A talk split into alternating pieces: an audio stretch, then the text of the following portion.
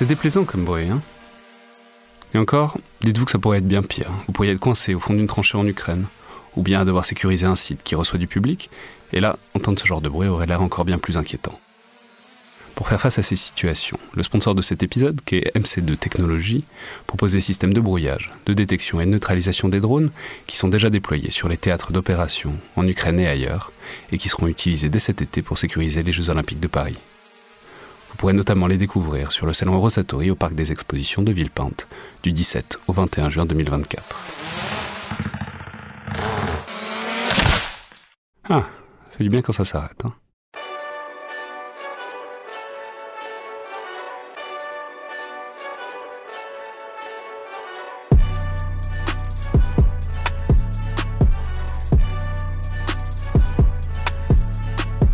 Bonjour à toutes et tous et bienvenue dans le Collimateur, le podcast de l'Institut de recherche stratégique de l'école militaire, l'IRSEM, consacré aux questions de défense et aux conflits armés.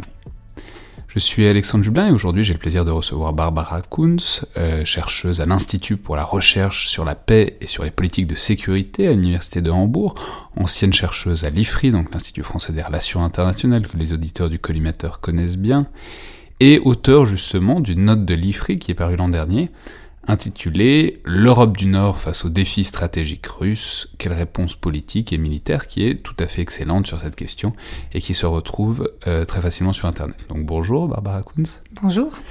Merci beaucoup d'être là. Et justement, en fait, c'est très intéressant parce que les pays d'Europe du Nord, donc Finlande, Norvège, Suède et Danemark, sont vraiment un point de focalisation très crucial pour étudier la montée en puissance militaire russe depuis quelques années, notamment depuis l'invasion de la Crimée et l'annexion en 2014, parce qu'ils sont dans une certaine mesure en première ligne et aussi dans l'orbite stratégique russe.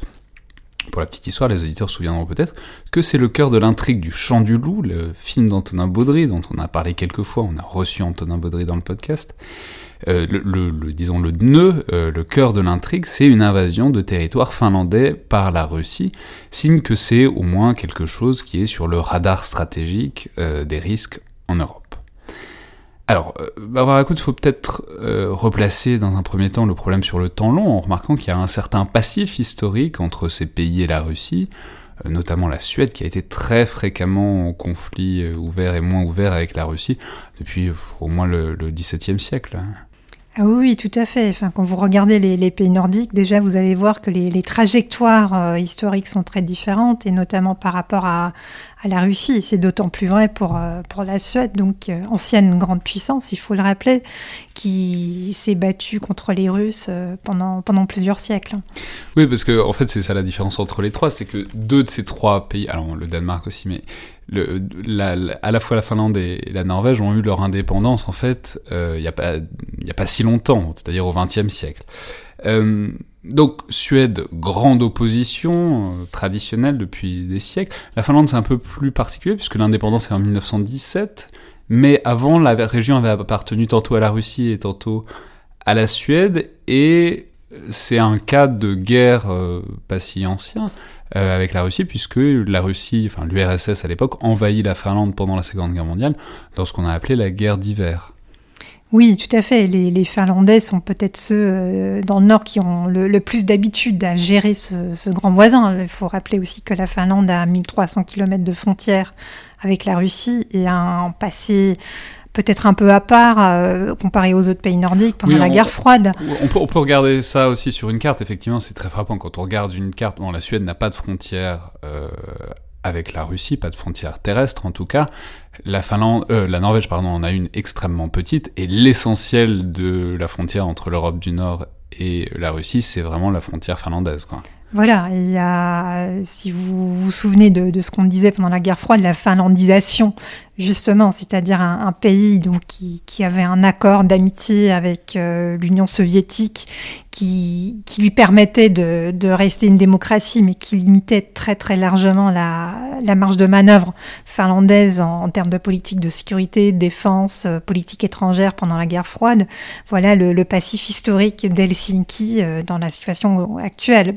Ce qui a changé, effectivement, c'est que la Finlande aujourd'hui fait partie de l'Union européenne, donc on n'est plus du tout dans la même euh, situation.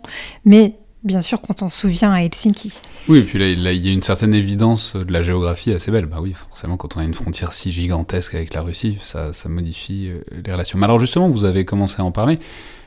Alors la Finlande a été neutre euh, pendant la guerre froide, la Suède aussi, de manière un peu différente, mais pas la Norvège. C'est enfin, intéressant parce que c'est un cas à part. Parce que c'est un pays qui est vraiment résolument allié à l'Ouest pendant la guerre froide et qui est un des piliers de l'OTAN, tandis que la Suède et la Finlande sont restés plus ou moins neutres. Oui, tout à fait. C'est-à-dire, après la fin de la Deuxième Guerre mondiale, on a tiré des conclusions euh, assez différentes de, la situation dans les, quatre euh, pays nordiques. Et euh, quand on regarde l'histoire, c'est la Norvège et le Danemark qui ont, qui ont été occupés par, par l'Allemagne. Et ce sont ces deux pays-là qui ont rejoint l'OTAN. Donc, il y a très certainement un lien. Ouais, et alors, euh, du coup, c'est la même position de la part de la Suède et de la Finlande pendant, pendant la, la guerre froide? C'est-à-dire, c'est le même désir euh, d'indépendance? Enfin, comment est-ce qu'on pourrait caractériser ça? Alors, je pense que côté finlandais, c'est très simple, ils n'avaient pas le choix. C'est euh, le soi-disant euh, traité de l'amitié avec l'Union soviétique. Euh, voilà, c'était ça. C'était ce qui leur permettait au moins de, rester une démocratie, enfin un modèle, disons, occidental dans tout ce qui est société, économie, etc.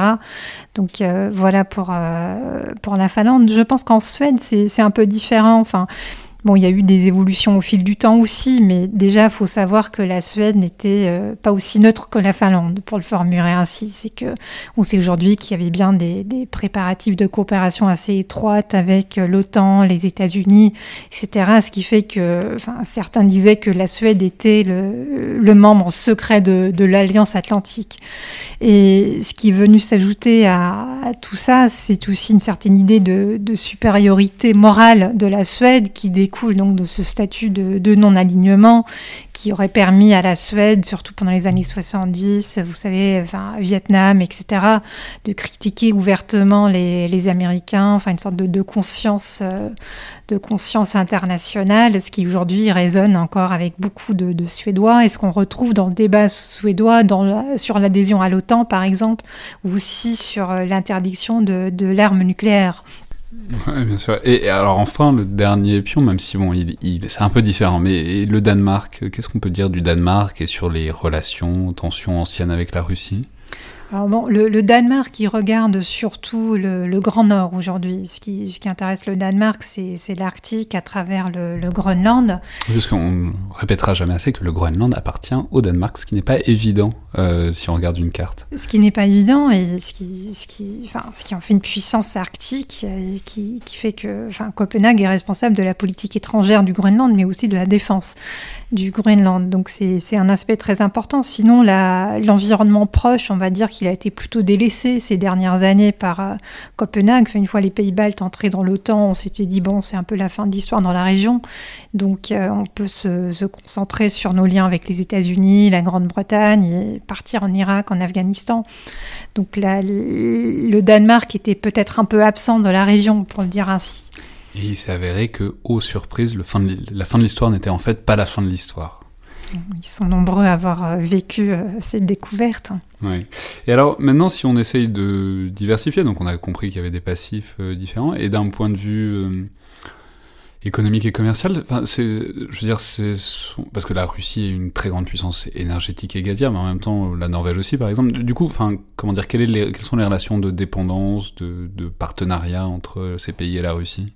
Je pense qu'on a, on a souvent tendance à surestimer ces, ces aspects-là. Enfin, pour commencer, tout ce, qui, par tout ce qui est commerce, le seul pays pour lequel il y avait vraiment un, commerce relativement important avec la Russie, c'était la Finlande. Mais le commerce avec l'Union européenne a toujours été plus important de toute manière. Donc là, clairement, euh, tous ces pays-là étaient plutôt orientés euh, ailleurs que, que vers la Russie, surtout l'Union européenne.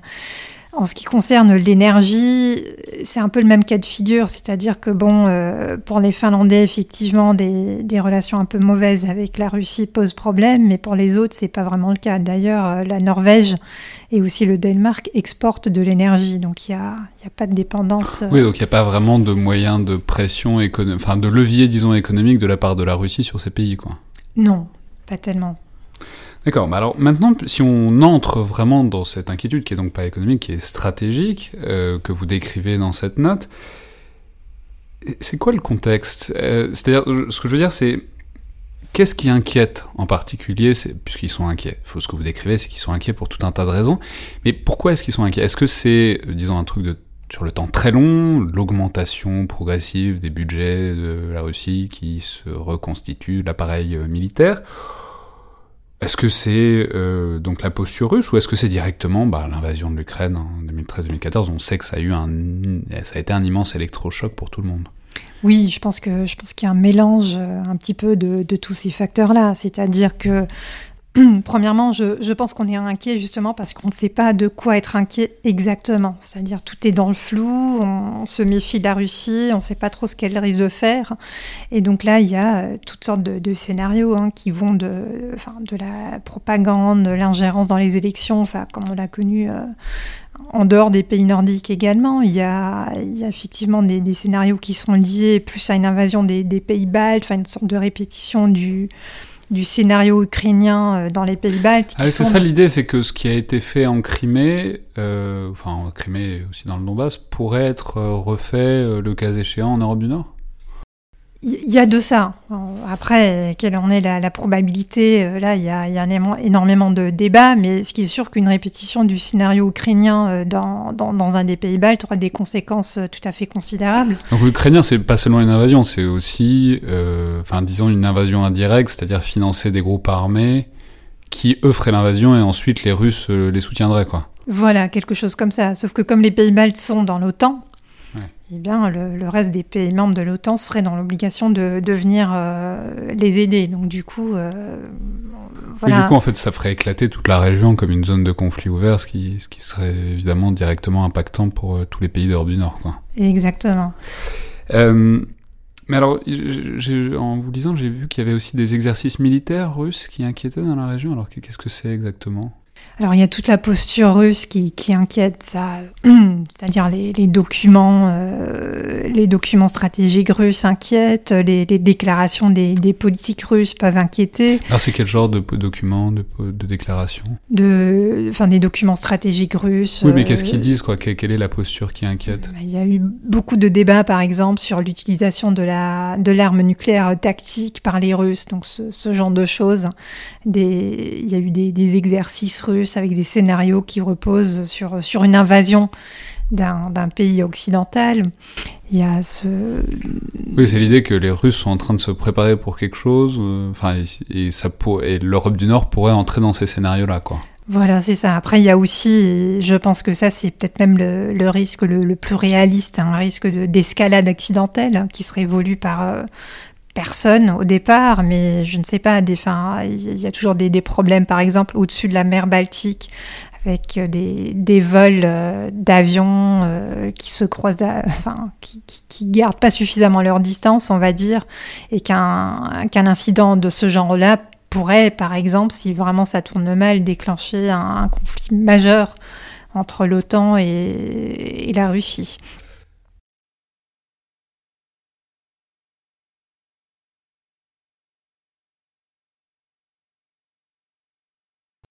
Maintenant, euh, voilà, abordons le sujet. C'est-à-dire sur les points de cristallisation particuliers, en particulier euh, vraiment géographiques. Alors le premier point de friction, vous indiquez que c'est donc la Baltique, vous venez d'en parler. Donc la Baltique, pour tous ceux qui parfois perdent pied, comme c'est parfois mon cas, c'est la mer qui est à l'est euh, du Danemark.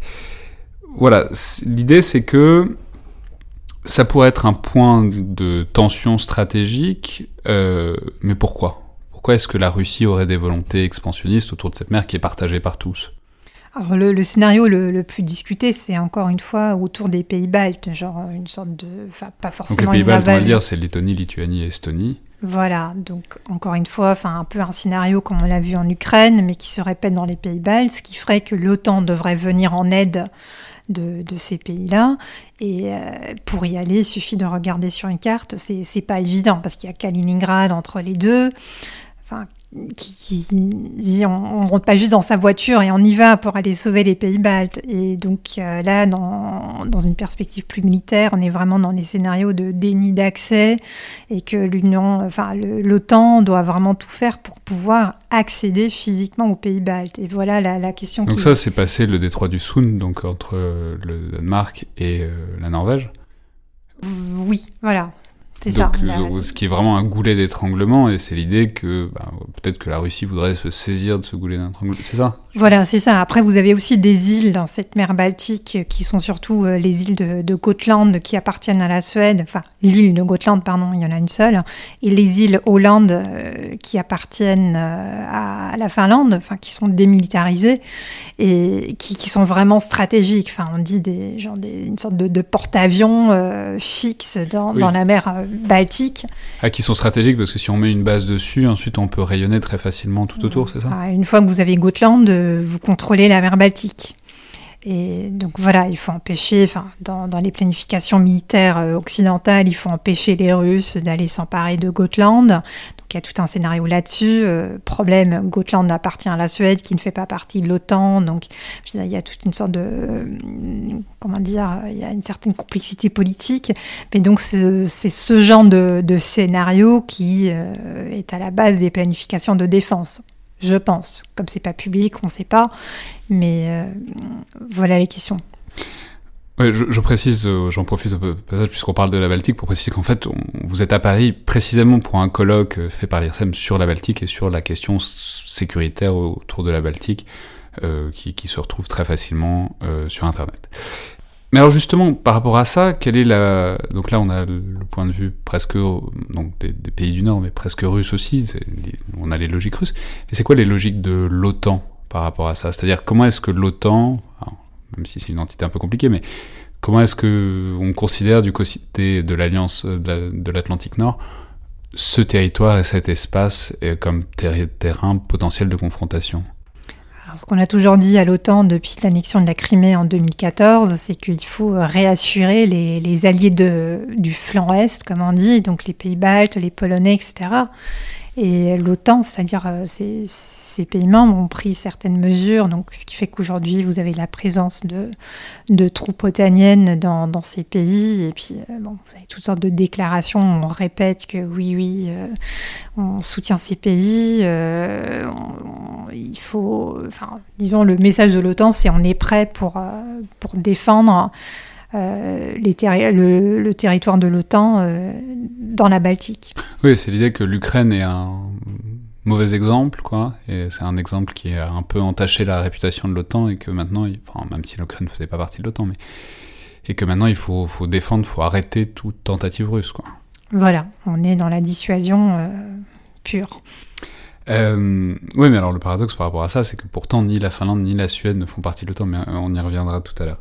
Euh, et donc le deuxième point de cristallisation dont vous parlez, la deuxième menace stratégique potentielle, c'est l'Atlantique Nord et surtout l'Arctique. Alors euh, peut-être détaillez-nous, pourquoi est-ce que ça apparaît si stratégique à la Russie? Pourquoi est-ce que ça pourrait être un point de tension? Alors l'Arctique, c'est assez différent de la Baltique finalement, parce que la Baltique, c'est une sorte de, lac euh, au cœur de, de l'Europe. Un très très très gros lac, très froid. Voilà, tout à fait. Mais euh, voilà, ça, reste, on va dire, une question régionale. Alors que l'Arctique, c'est vraiment, euh, quand vous regardez sur, euh, sur une carte, vous allez voir, il y a, la Russie d'un côté, il y a quatre pays membres de, l'OTAN de l'autre, donc Canada, États-Unis, Danemark, Groenland et la Norvège. Et la, région est... encore le Danemark, puisque Donald Trump n'a pas réussi à racheter le Groenland euh, au Danemark. C'est incompréhensible. Non, le Groenland n'est pas à vendre. Voilà, c'est étonnant, ces pays qui ne veulent pas vendre leur territoire. Et leur population. Oui. donc, pardon, je vous ai coupé. Non, mais voilà, donc euh, c'est vraiment, c'est une région d'importance, on va dire, euh, géostratégique globale. Déjà pour les Russes, il y a, je pense, deux, deux aspects qui sont vraiment cruciaux. C'est que d'un côté, ils ont énormément de... Enfin, la dissuasion nucléaire russe se situe en partie dans le nord, la péninsule de Kola, etc. Enfin, encore une fois, quand on regarde sur une carte, on comprend assez rapidement pourquoi la région est importante. Et, il s'agit aussi de... Ce sont des sites de lancement, donc de missiles potentiels Oui, enfin, ils ont la flotte du Nord. Enfin, c'est vraiment c'est une zone stratégique très très importante et très très sensible, ce qui fait que d'un point de vue russe, leur défense repose sur ce qu'ils appellent le principe de, bastion, c'est-à-dire il faut tout fermer, il faut tout boucler pour éviter que quelqu'un d'autre y ait accès. Donc c'est un peu la, la même logique que dans les dans les pays baltes, euh, on est vraiment dans des logiques de déni d'accès, on ne laisse pas passer euh, l'adversaire. Et pareil, côté otanien, euh, quand on regarde encore une fois sur la carte, on voit que si jamais les Russes arrivaient effectivement à fermer ce qu'on appelle, enfin, quand vous faites une, tirez une ligne du, Groenland à l'Islande à la Grande-Bretagne, en gros, vous allez, vous arrivez à fermer toute l'Europe, et ce qui fait que les renforts américains euh, pour arriver en Europe, euh, ça ne passe plus. Donc c'est pour ça que vraiment, d'un point de vue, point de vue euh, géostratégique, c'est une zone très très importante. Plus, bon, après, Arctique... plus le passage du Nord et le potentiellement qui s'ouvrirait, qui du coup... Voilà, enfin après il y a d'autres questions euh, aussi liées à l'Arctique. On pourrait passer euh, des heures et des heures à discuter l'Arctique. Ouais, ça, fait longtemps que je dis je, je ferai un podcast bientôt sur l'Arctique parce que c'est vraiment euh, quelque chose de tout à fait essentiel. Mais alors, et du coup il y a des signes avant-coureurs? Enfin je veux dire, est-ce qu'il y a déjà des tensions en Arctique ou est-ce que ça reste encore calme pour l'instant?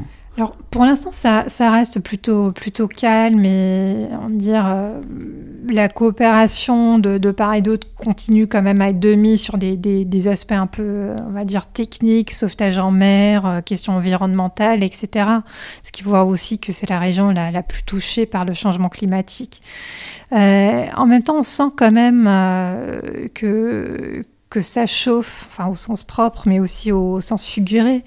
Et il y a notamment eu un, discours du, secrétaire d'État américain, M. Pompeo, à Rovaniemi en mai 2019, où euh, il explique que vraiment, même l'Arctique, maintenant, d'un point de vue américain, euh, élu à travers le, prisme de la compétition entre la Chine et les États-Unis. Donc, euh, ça n'a rien à voir avec la Russie, mais on sent que cette idée de, l'Arctique exceptionnel, à l'abri des tensions internationales, que c'est un peu en, train de, disparaître. Oui, en plus les tensions montent entre la Chine et les États-Unis, on imagine que la Russie restera pas loin très longtemps euh, de toute cette question-là. Euh, et donc, bon, donc menaces, tensions, euh, plutôt croissantes, mais du coup, comment est-ce qu'ils réagissent, ces pays, à ces menaces? C'est-à-dire, euh, notamment vous indiquez euh, quelque part dans l'étude qu'on sort de décennies de sous-financement structurel euh, des appareils militaires donc dans, ces pays d'Europe du Nord. Alors, bah, du coup, à quelle hauteur et, comment est-ce qu'ils y remédient? C'est-à-dire de, de quelle, quelque sorte, de quelle virulence et le coup de barre qu'ils sont en train de mettre? Alors là, une fois, une fois de plus, ça dépend vraiment du, pays en question. Si vous prenez par exemple la, Finlande, ils n'ont jamais cru aller à la fin de l'histoire, donc ils ont gardé un outil militaire euh, très classique avec un vrai service militaire obligatoire où quasiment tout le monde euh, passe par l'armée. Et vous avez euh, l'autre extrême, euh, la, Suède, qui, avait officiellement décrété après la fin de la guerre froide qu'il y avait ce qu'ils ont appelé un, time-out stratégique, donc pas de menace en vue, et qui, qui ont quasiment démantelé leurs forces armées en disant voilà une attaque contre la Suède est totalement euh, n'est pas très probable, en, tout cas sur, euh, sur les dix ans à venir. On, va miser sur les opérations extérieures. Euh, bon, à l'époque, c'était la Yougoslavie qui, qui était euh, le, gros problème de sécurité européen. Donc des, des opérations en Yougoslavie sont vraiment devenues la base de, toute planification suédoise et ils ont euh, réduit euh, les effectifs, ils ont aboli le service militaire obligatoire, tout ça. Après, vous avez le, Danemark un peu dans le même sens effectivement que, la Suède et on va dire la Norvège un peu entre les deux. Oui, la Norvège, du coup bah, la, Norvège, en même temps, elle est dans l'OTAN, donc elle, elle est prise dans ce carcan-là, non? Oui, en même temps, je, pense que les, Norvégiens, ce qu'il faut comprendre, c'est que parmi les, pays nordiques, c'est la Norvège qui regarde le plus vers l'Arctique et qui est qui, très tôt a aussi dit qu'il faut faire attention à ce que l'OTAN ne se concentre pas uniquement sur les, opérations extérieures, euh, Afghanistan, etc. Et donc euh, la Norvège avait toujours poussé à ce que l'OTAN reste aussi dans le, business, on va dire, de la défense territoriale. Elle a fait en sorte aussi d'être présente dans, dans, ce domaine, ce qui, bon, demande euh, quand même un certain minimum de, enfin de, de militaires, de, financement. Là, pareil, la Norvège n'a jamais aboli le service militaire obligatoire, par exemple. Oui, mais alors du coup, maintenant, euh, comment ça, depuis quand est-ce que ça a évolué? À quel niveau, quoi? Alors maintenant, ce qu'on voit vraiment dans, tous les pays nordiques, c'est que ça, repart. Les, les, enfin, les, les, budgets de la défense sont, en augmentation. Alors après, ils augmentent plus dans les pays qui, qui ont désinvesti le plus, c'est logique. La, Finlande n'a pas tellement besoin d'investir pour...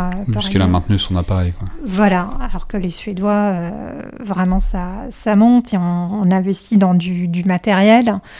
Euh, on achète des avions. Ne euh, Me dites pas qu'ils ont acheté des F-35. Les Norvégiens ah, si, c'est le plus gros projet euh, norvégien dans l'histoire. Ouais, j'ai peur qu'ils attendent longtemps leur commande. Mais bon. et, ouais, et la Suède? Vous décriviez. Ah oui, je, crois que la Suède, vous en parliez un peu tout à l'heure, ils ont rétabli le service militaire obligatoire, c'est bien ça? C'est bien ça. Après, ça reste un peu symbolique parce que si mes souvenirs sont bons, on parle de 4000 personnes par an, ce qui, ce qui n'est pas énorme, ce qui fait que c'est... Mais 4000 par personnes par an, de quoi? De recrues... Euh, supplémentaires Enfin non, qui, qui font leur service militaire obligatoire. D'accord. Il n'y a que 4000 jeunes par an en Suède? Non, il y en a beaucoup plus, mais euh, c'est pour ça, bon, c'est plus symbolique autre ah, chose. Parce que les autres faisaient déjà leur service militaire Non, non, c'est juste que, en gros, maintenant c'est obligatoire, mais euh, on trouve suffisamment de jeunes qui ont envie de faire l'armée de toute manière que c'est pas si obligatoire que ça finalement, puisque oui, il y a plein d'exemptions aussi à côté. Voilà, ceux qui veulent pas. Euh, c'est pas extrêmement contraignant, quoi. Voilà. C'est comme la fin du service. Mais non, mais justement, c'est, j'allais dire, c'était comme la fin du service militaire en France. Mais justement, c'est intéressant parce que du coup, quelle est la logique derrière euh, ce rétablissement et même ce, maintien dans les autres pays du service militaire obligatoire? Ce que je veux dire, c'est qu'en France, à la fin, quand on a supprimé le service militaire, c'est parce qu'on disait que ça, non seulement ça servait à rien, mais ça coûtait de l'argent, quoi. Mais du coup, quel pourquoi, c'est quoi l'idée de, rétablir le service militaire obligatoire du point de vue opérationnel, disons? Bah, je pense que, je pense que alors pour rester sur, euh, sur l'exemple de, la Suède, il faut voir aussi qu'il y avait un vrai problème de recrutement des armées. Euh, et que le, rétablissement du, service obligatoire était un peu enfin, une tentative de, remédier à ce problème-là, d'attirer des jeunes vers l'armée, d'espérer qu'après ils aient peut-être envie de, rester. Donc il y, a, de ça. Après, il faut voir que les, pays nordiques, ce sont des pays avec euh, déjà une, une tradition de, ce qu'ils appellent la défense totale, c'est-à-dire vraiment enfin, déjà l'idée de préparer toute la société à des, conflits ou à des guerres. Alors bon, pareil, c'est des concepts qui ont été délaissés plus ou moins après la, la, fin de la guerre froide. Encore une fois, moins en Finlande que dans d'autres pays, par exemple. Mais euh, cette idée de, vraiment avoir une approche sociétale fait aussi que le, service militaire a un certain sens. Après, c'est des petits pays qui... ça veut dire quoi? Ça veut dire que du coup, peu d'armées de métier, pas hyper euh, opérationnelles, etc. Par contre, s'il y a un vrai danger, toute la société sera mobilisée, c'est ça? Oui, enfin, on parle de défense psychologique, mais enfin, la défense totale, ça comprend aussi le, secteur hospitalier, euh, enfin, tout ce qui est énergie, Internet, infrastructure. Donc, il y a vraiment cette idée qu'en cas d'attaque, en fait, répondre à cette attaque, c'est une, euh, enfin, c'est une tâche euh, de toute la société et pas juste des forces armées. Et, et ça, c'est vraiment c'est une tradition, on va dire, nordique. De, de... C'est valable pour les trois pays? Oui, tout à fait. D'accord, mais donc du coup. Euh, non, mais je vous ai interrompu sur la défense totale, non? Non, juste l'aspect de, la réserve. Euh, oui, il y a des réserves importantes?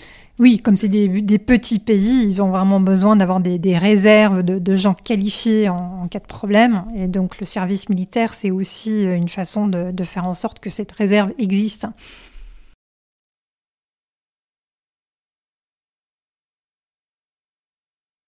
Maintenant, si on repasse sur un plan plus général, et euh, puisqu'on en a parlé un peu, mais sans vraiment en parler, à la, question de l'OTAN, c'est intéressant puisqu'on l'a dit, donc la Norvège est un pilier, mais ni la Suède ni la Finlande n'en font partie, et pourtant ils sont très proches, ils coopèrent euh, avec l'Alliance souvent.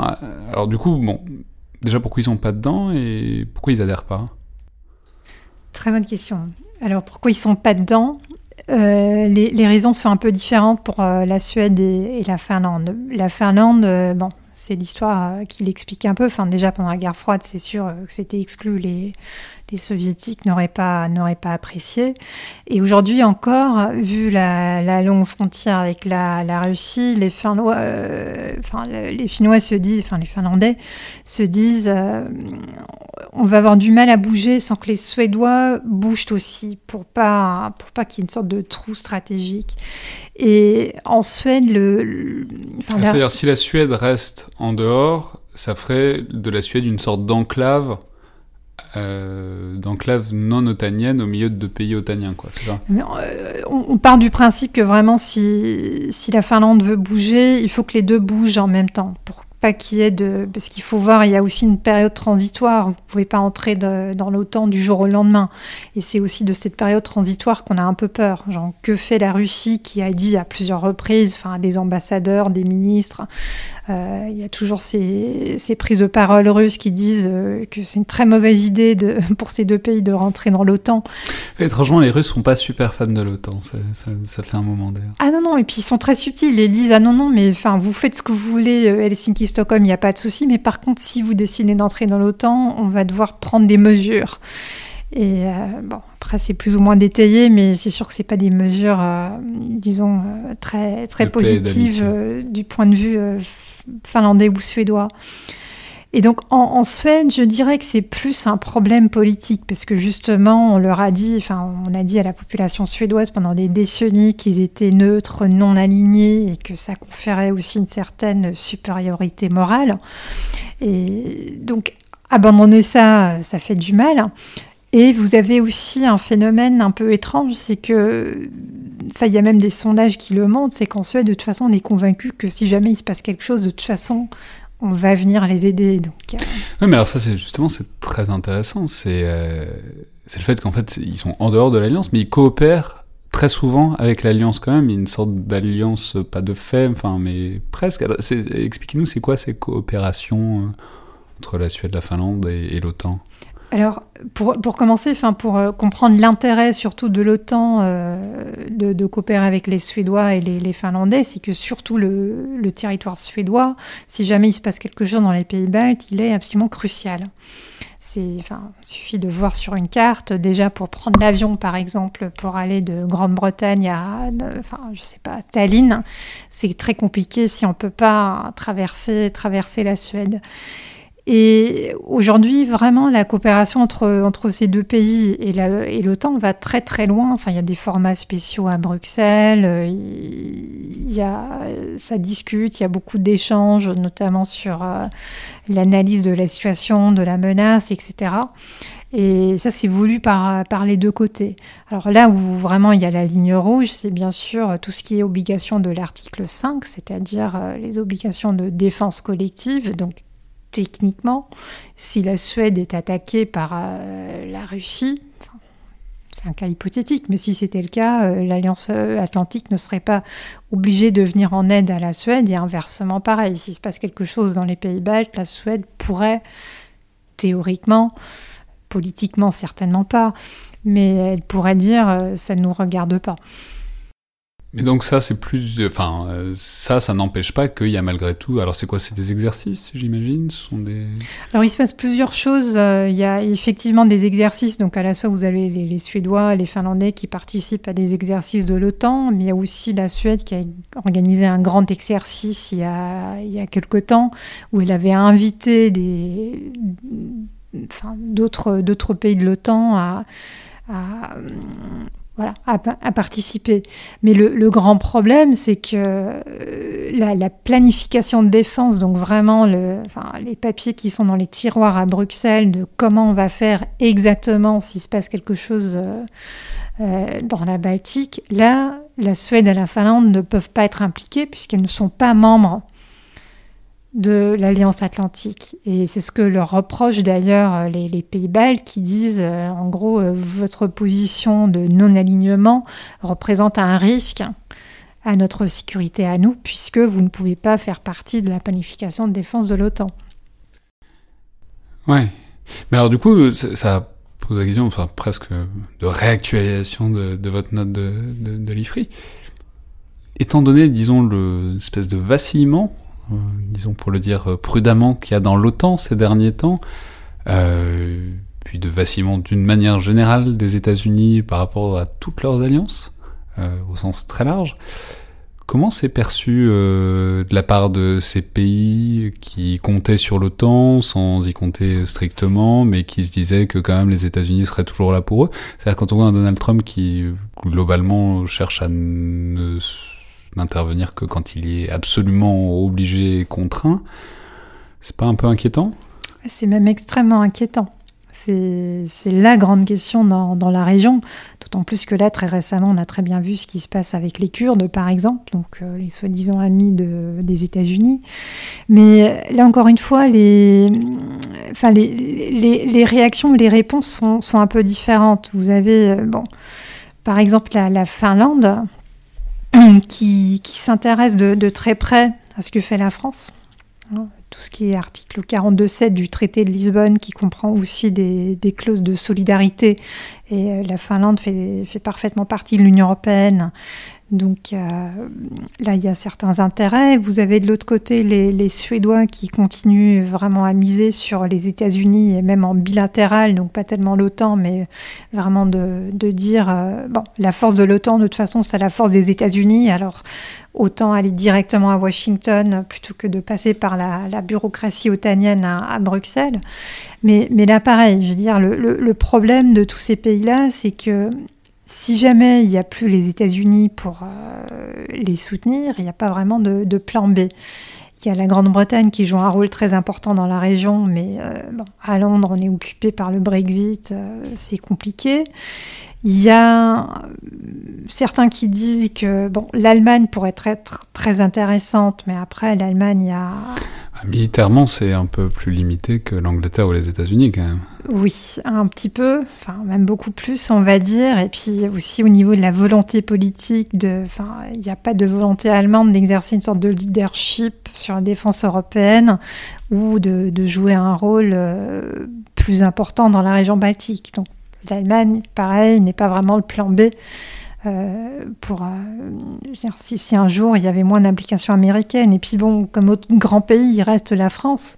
Mais là il faut voir aussi que la France généralement elle a ses priorités euh, plus dans le sud hein, Afrique Moyen-Orient et que on n'est pas sûr dans, dans, le nord de que vraiment à la longue la, France ait envie de jouer un rôle très important dans, dans la Baltique Ouais, mais alors justement, il y a l'Union européenne qui pourrait fonctionner un peu comme structure, mais la Norvège est pas dedans, donc euh, c'est difficile de trouver une alternative euh, en termes de structure. Oui, tout à fait. Et puis, il euh, faut voir aussi que l'Union européenne, enfin déjà défendre, la mer Baltique ne, ne, fait pas partie des missions de l'Union européenne, elle n'est pas faite pour ça.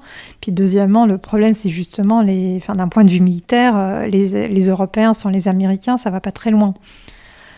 Donc vraiment, il n'y a pas de plan B. Ouais, donc en fait, il faut compter sur le fait que la Russie n'ait pas tant envie que ça de, s'orienter vers la Baltique et que ce ne soit... Non, mais en même temps, c'est toujours intéressant parce qu'on parle toujours de menaces stratégiques de la part de la Russie, ce qui est très vrai.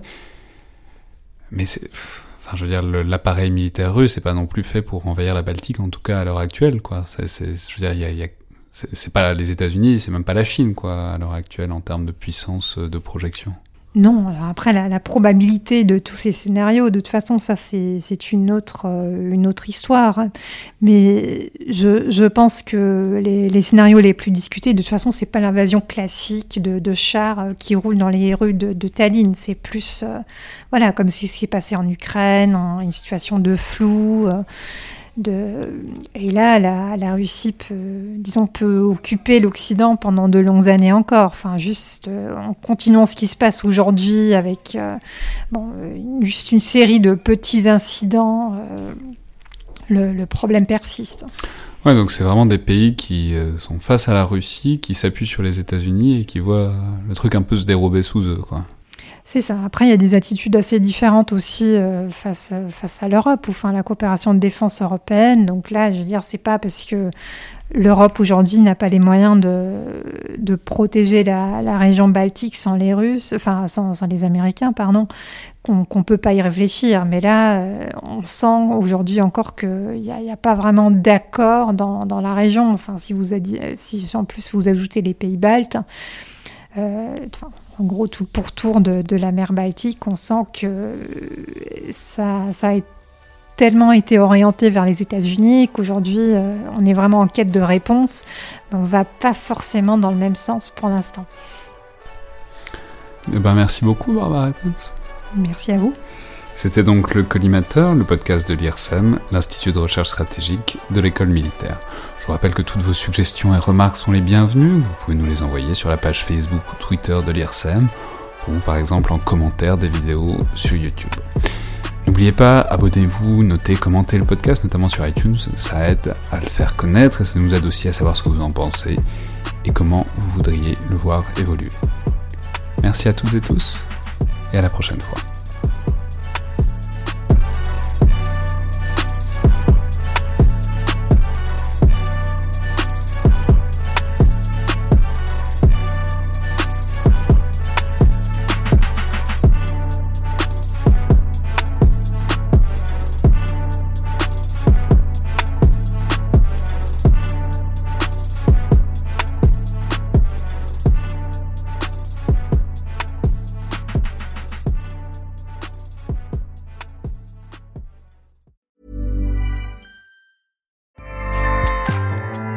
ACAST powers the world's best podcasts. Here's a show that we recommend.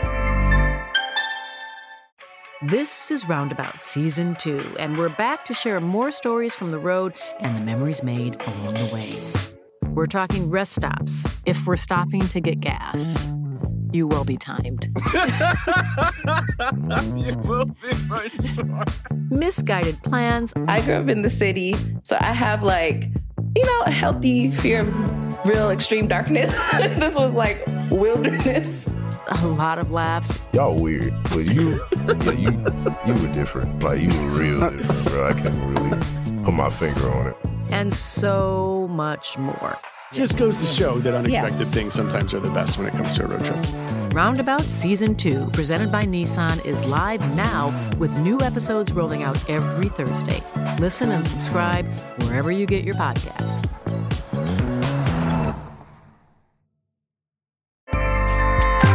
ACAST helps creators launch, grow, and monetize their podcasts everywhere. ACAST.com.